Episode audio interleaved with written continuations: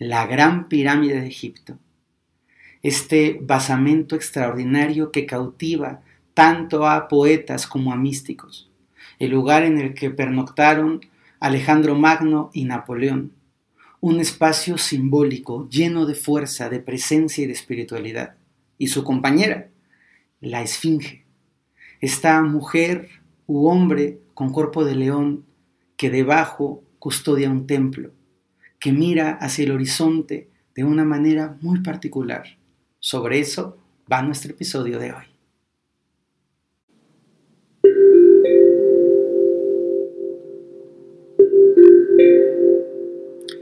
Más allá del mundo visible hay un mundo extraordinario, una realidad de energía y vibración, un espacio sagrado, espiritual y mágico. A través de los ojos del vidente, te invitamos a conocer, a aprender y a crecer, a descubrir un nuevo universo lleno de maravillas que están aguardando para ti. Porque un programa para hablar de Egipto no es suficiente, hoy continuamos hablando sobre la Gran Pirámide, la Esfinge y el Templo del Valle, que se cuenta poco, pero es también un espacio súper interesante y profundo. Vamos a arrancar describiendo dónde está la Gran Pirámide, cómo es, porque de pronto la gente que no ha viajado se imagina, está en el centro del desierto. Pues no, fíjense que no. La Gran Pirámide y la meseta de Giza está en el Cairo, pegada. Es, alucinante porque ves casas, la, construcción en Egipto es muy irregular. Es una zona un poquito fea, visualmente, por lo menos estéticamente. Calles, avenidas, camiones, y de repente, como si fuera un parque, pero desértico, una zona desértica, está ahí un espacio semicircular que es la meseta de Giza, ¿dónde está? Las tres grandes pirámides que conocemos todos, otros varios monumentos piramidales también, la Esfinge, mundialmente conocida, y el Templo del Valle, que es una joya de la que te quiero platicar el día de hoy. Está dentro de la ciudad, realmente no hay una división entre el Cairo, eh, el Cairo tiene como una ciudad tan grande, tiene diferentes zonas, pero está dentro de la gran urbe y entras directo ahí. Ahora se está construyendo un museo que es muy famoso, el nuevo museo egipcio que lleva no sé cuántos años y que no se termina de inaugurar, que va a tener, va a estar en la misma zona, entonces la gente va a poder ir al museo y pasar a esta zona de las pirámides.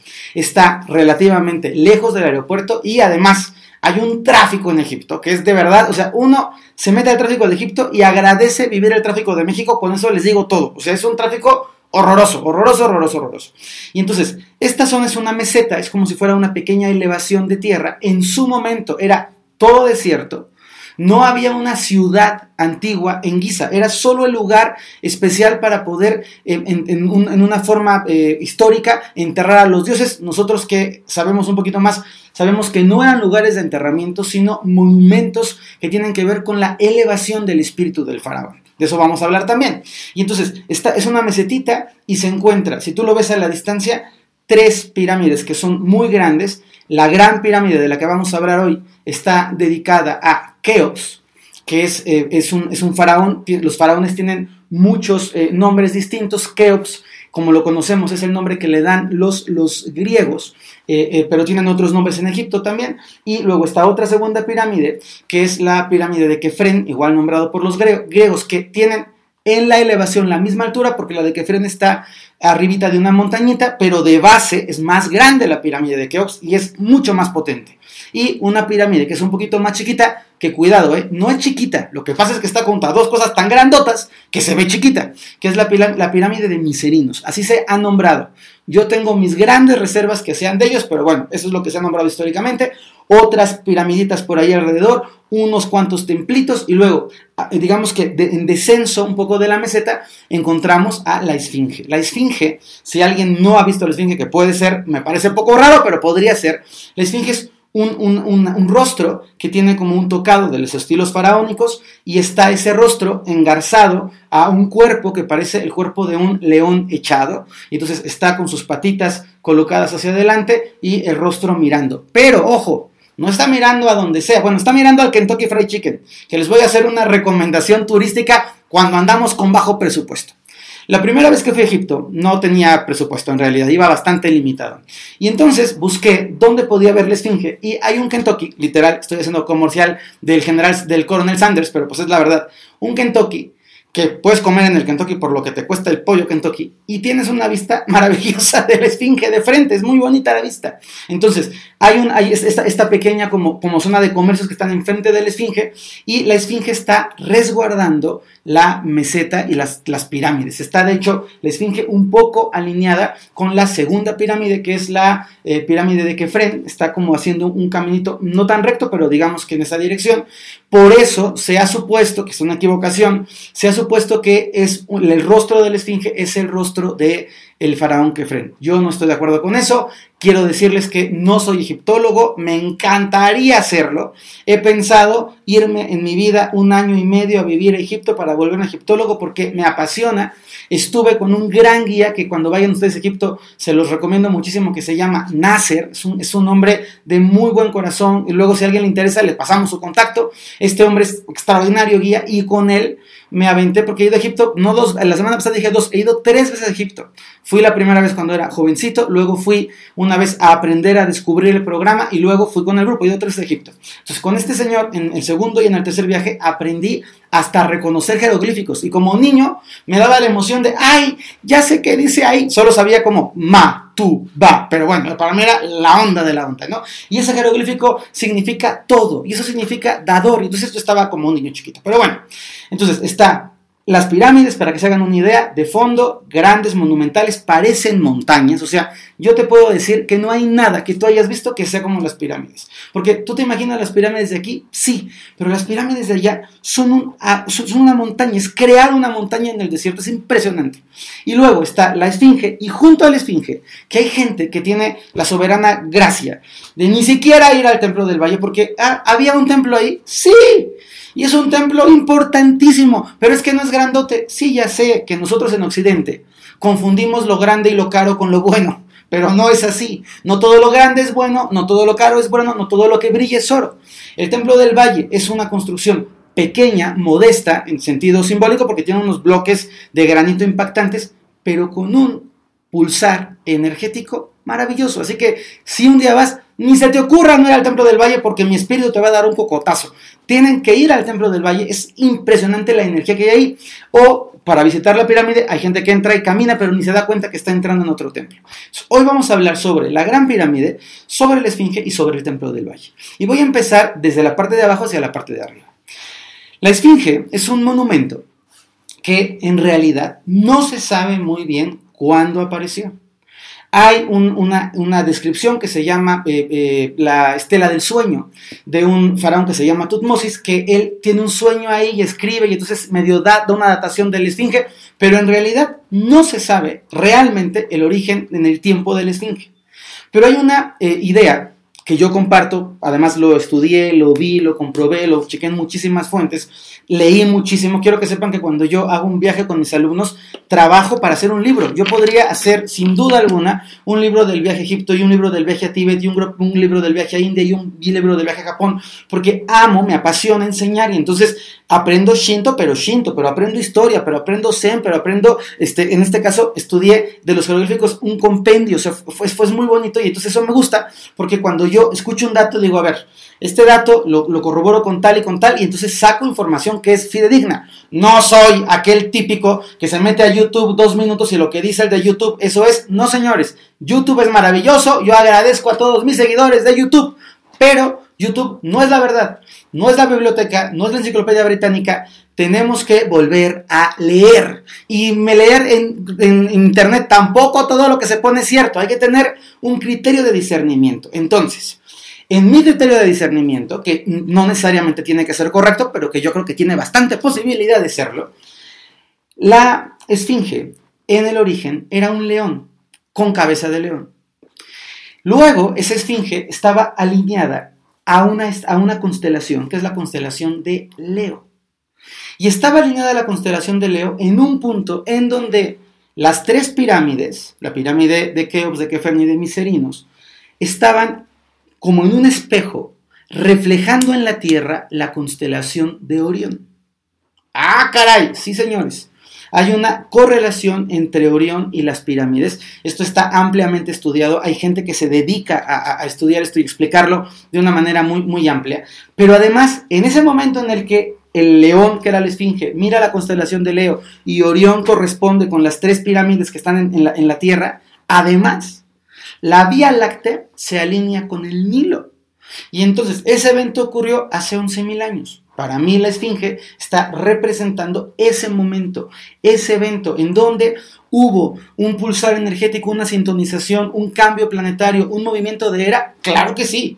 La esfinge es una representación y en general la esfinge, la gran pirámide del Templo del Valle, de una, desde mi perspectiva, de una cultura previa a lo que nosotros conocemos. Para mí la esfinge, el Templo del Valle, la gran pirámide y mucho de la cosmovisión, de la cosmogonía egipcia provienen de una cultura anterior le quieren llamar Atlántida, le quieren llamar este, cultura estelar, no, no, no le voy a poner nombre, pero viene de un conocimiento porque es tal el nivel de conocimiento que estoy seguro que no pudieron pasar, Egipto no podía pasar de ser una sociedad este, de, cultivo a de repente crear esas moles de, de construcción de la noche a la mañana. El tiempo en el que Egipto pasa de ser una sociedad sedentaria, agrícola, muy atrasada, a, construir la gran pirámide, son 600 años. No hay manera de que en 600 años alguien pase de, imagínense nuestra sociedad, de poder eh, vivir en la selva tomando frutos y en 600 años construir el Empire State. eso, eso, eso no puede ocurrir. Tiene un proceso, tiene ahí algo profundo de conocimiento. La esfinge es una guardiana de las pirámides, pero también una guardiana del conocimiento del mundo. Muchos psíquicos, y yo lo corroboro desde mi propia visión personal, han dicho que debajo de la esfinge hay un templo y una biblioteca. Ese templo existe, estado, debajo de las patas, sintiendo la pulsación, y abajo de la esfinge hay un templo. Un templo que no ha salido a la luz, no lo han querido descubrir, este, es, difícil de, entrar porque se rompe la estructura, lo que me cuenten. Pero abajo de la, de la esfinge hay un templo, y ese templo tiene registros de todo el proceso evolutivo de la humanidad. Es de verdad algo muy especial, porque además les compartía con mis alumnos que les, les, vuelvo a hacer la invitación, si no escucharon el podcast de la semana pasada, que lo escuchen, pero además les hago el llamado. Esto que les estoy contando ha sido parte de un viaje que yo viví con mis alumnos que hoy estoy abriendo para que ustedes lo puedan compartir. Se llama Egipto, las enseñanzas de la ascensión y es un recorrido para que tú veas el templo del valle, veas la esfinge, pero no allá, veas la esfinge aquí, veas la esfinge sentados en las patas, veas la esfinge creando este campo áurico porque la esfinge emite un campo áurico y estamos dentro del campo áurico meditando. Entonces, la esfinge es un guardián, es un custodio, la esfinge es un símbolo de un, un proceso de cambio evolutivo marca el cambio de, de mi perspectiva, de un movimiento de la era de Leo y va haciendo la transición de las diferentes eras en las que vamos viviendo. Ahora estamos en Acuario y alguien que, que sepa un poquito de, astrología va a decir, eh, te equivocaste, porque no puede ir Leo y luego Acuario. Recuerden que en los movimientos de los ciclos cósmicos el horóscopo se mueve al revés. Entonces, antes de Acuario estaba Pisces. Solamente para que lo tengan ahí en su conciencia. Es, un movimiento inverso al movimiento habitual. Nosotros vamos Aries, Tauro y allá sería Tauro, Aries. Es, ese movimiento. Entonces, la Esfinge guarda, custodia, tiene una energía maravillosa y tiene mucha sabiduría hay espíritus que habitan la esfinge, que se llaman en, las tierras eh, del desierto, no sé si en Egipto, porque esto lo aprendí en Marruecos, pero se llaman jines. Los espíritus guardianes del desierto se llaman jines. Y hay jines en, la, gran pirámide, perdón, en la esfinge, y tú tienes que llegar con los yenes y hablar con ellos y pedirles permiso, y si los yenes te aceptan, te comparten información. Yo he canalizado mensajes, no solamente en las patas, sino al ladito de la esfinge a través del contacto con los yenes, y me han permitido ver y entender un montón de cosas muy padres. Luego, está el Templo del Valle. El Templo del Valle, en su momento, hace muchísimo tiempo, era un puertito porque tenía este, contacto directo con el río Nilo. O sea, el Templo del Valle estaba pegado al Nilo. Era el templo en donde se generaban los rituales funerarios y los rituales de transición para poder hacer que el espíritu, ojo, el espíritu del faraón saliera del cuerpo, se pudiera llevar a la gran pirámide y a través de la gran pirámide, como la maquinaria que es, o de cada pirámide, o de cada mastaba, o de cada templo, de a través de la energía, el espíritu pudiera elevarse y accesar a planos vibratorios elevadísimos. Es decir, mientras nosotros morimos y nuestro espíritu se desprende y tiene que hacer un viaje para ir subiendo en los cielos y tiene que este, reconocer el puente y hacer todo el proceso. Si alguien no sabe de qué estoy hablando, vayan a los podcasts sobre muerte, sobre reencarnación, que son súper interesantes. Entonces es el viaje que hace el alma para poder luego llegar al cielo. Y los egipcios, en lugar de ir al cielo común, decían, no, yo quiero que el espíritu de mi faraón vaya a tal cielo, a tal dirección, tal frecuencia, tal reino. El reino de Osiris es un lugar físico. Es un lugar energético, pero es un lugar físico. Y las almas de los faraones sí habitaban en el reino de Osiris. Y las almas de algunas personas que se portan muy bien y que hacen un trabajo muy puntual irán también al reino de Osiris. Entonces, el templo del valle representaba esto. Pero luego hay dos cualidades increíbles. Primero, el templo del valle está hecho de un, de un material y tiene un recubrimiento de un granito que es un hiperconductor de la energía. Les platico que cuando yo estuve solito en el Templo del Valle, yo acercaba mis manos al Templo del Valle para percibir el campo áurico, la, emanación, y el Templo del Valle hacía que, la energía de mis manos se eh, volviera como, como, como, como ondas, empezaba a jugar con la energía de mis manos. Yo pensaba, ¿qué está pasando aquí? Todo lo que se piensa, todo lo que se dice, todo lo que surge en el Templo del Valle se va a expandir. Es como si fuera un micrófono, todo se expande y todo fluye y todo corre por debajo de la meseta.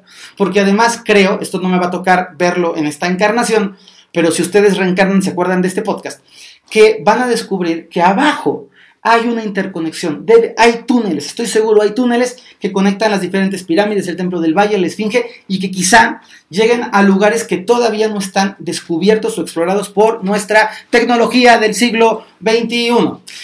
Luego, voy, rápido porque si no, no llego. Y luego está la Gran Pirámide. La Gran Pirámide me, conmueve pensar en ella.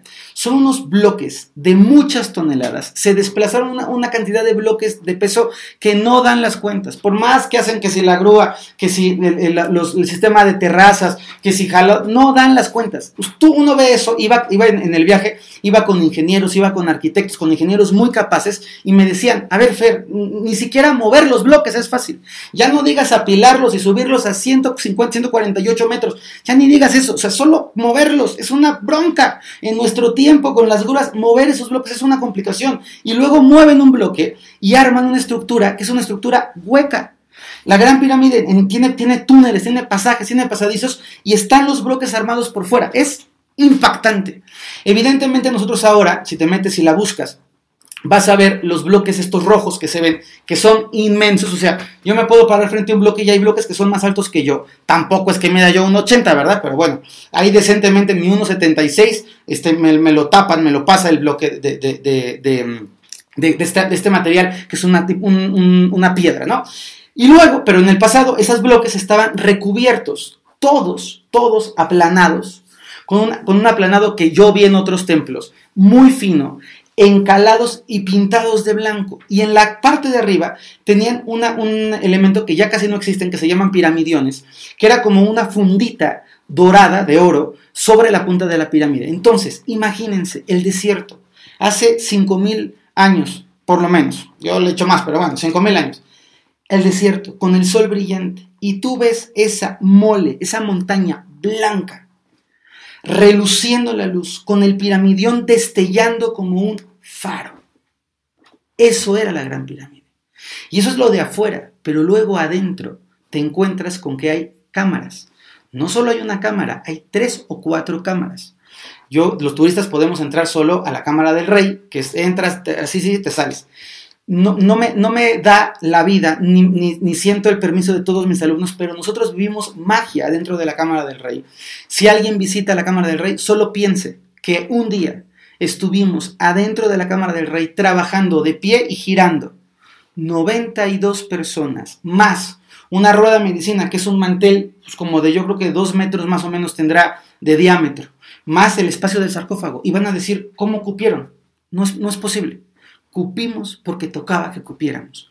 Y estuvimos ahí mantralizando, empezamos a, bueno, empezamos, eh, ya me sonó manada, yo empecé a ver cómo las paredes de granito también comienzan a generar frecuencias de luz, te metes al sarcófago y el sarcófago, hay, solo una imagen que me recuerda al sarcófago, una película de los X-Men, no me acuerdo cuál, hay un momento en el que el doctor Javier, que es el jefe, se pone un casco y entra como en, una, como en un cilindro en donde está conectado con los pensamientos del mundo. Ah, si me están viendo en video, como esto que está saliendo de aquí, como muchas conexiones que salen de la cabeza. Y te conectas con el gran cerebro del mundo cuando yo he entrado en la Gran Pirámide y he entrado en el sarcófago y he tenido mi tiempo, la verdad, ¿para qué me voy a hacer el humilde si he podido estar ahí meditando 5 minutos, 8 minutos y 20 minutos, mi mayor lapso de tiempo, solito en silencio, ahí metido en el sarcófago, posición de faraón, generando las llaves, los códigos de acceso para poder trabajar, se te despliega como el cerebro del mundo. Y de pronto tienes acceso, imagínense, ilimitado, como si estuvieras conectado a una red de internet, pero 5G y tienes todos los canales, todo lo que quieras saber, todo lo tienes ahí para poder entender. Es, una sensación muy loca. Y luego puedes hacer llamadas internacionales a otros planos, a otras dimensiones o a otros espacios, que ya es, muchísimo. Pero es un, es un, espacio, la Cámara del Rey es sagradísima. Adentro de la Cámara del Rey es como si fuera un cubo grandote, las paredes son muy altas. Pero todavía arriba del tubo Existen como cuatro huecos, que es una cosa muy misteriosa, si alguien le interesa, métanse a explorarlos. Son cuatro cámaras superiores que no tienen ningún sentido. O sea, eh, estructuralmente no están cargando, están ahí porque el alma del faraón que se depositaba en el, en el, sarcófago, no el cuerpo, el alma, el espíritu, perdón, del faraón, tenía que hacer un viaje y en esos cuatro cubos, por resonancias, por frecuencias, terminaba de alinearse para poder salir disparado hacia donde tenía que ir hacia el plano de los reinos de Osiris. Además de estos cuatro espacios que son maravillosos, de verdad es que es una energía increíble, increíble, increíble, increíble. Tú puedes entrar en ese espacio, atraviesas un pasillo largo y alto. Para la gente claustrofóbica, la, entrada a la pirámide se las describo muy rápido. No está abierta la entrada original. Entramos los turistas por un hoyo que hicieron los saqueadores de tumbas, y entonces por ese hoyo entramos, porque la pirámide no tiene puerta. La pirámide se construyó para que nadie más entrara nunca. La pirámide se construyó y se cerró de muchas maneras para que no hubiera intrusos. Nosotros somos intrusos, es verdad, lo, asumo, lo reconozco, pero ah, de intrusos turísticos chinos con cámara a intrusos en silencio, ofrendando para trabajar, para activar la pirámide, sí hay su diferencia, ¿eh? la verdad, la verdad. Entonces, Entras, entras a la pirámide por un, hoyo, te das cuenta de lo monumental de las piedras y desciendes por un túnel, que es un túnel original, vas bajando por un túnel que es un poquito estrecho, de repente se siente así como mucho, el calor en Egipto es brutal. Mi segunda vez en Egipto estuve en julio y llegamos a estar a 46 grados. Entonces, eso era un, un era como estar caminando dentro de un temazcal. Entonces, bajábamos. Luego que bajas, empiezas a tener un pedacito de plano y luego ves un corredor miren, yo, sé que lo que nos pasa cuando, cuando vimos estas cosas es que es una sorpresa más grande que la otra, pero ese es solo el corredor, sin la pirámide y sin la cámara del rey. Ver ese pasillo alto que se eleva y ver a tus lados cómo va subiendo como una especie de pirámide muy planita, va ascendiendo hasta el techo en esa altura monumental, es impactante. Pero además nosotros, dentro de nuestro viaje, pudimos bajar a la cámara de la reina, que eso no es, no es público, otra vez permiso, la, la, la, la, bajas a la cámara de la reina. Y la cámara de la reina tiene una energía muy similar a la energía de los Sirión que les contaba en el podcast pasado.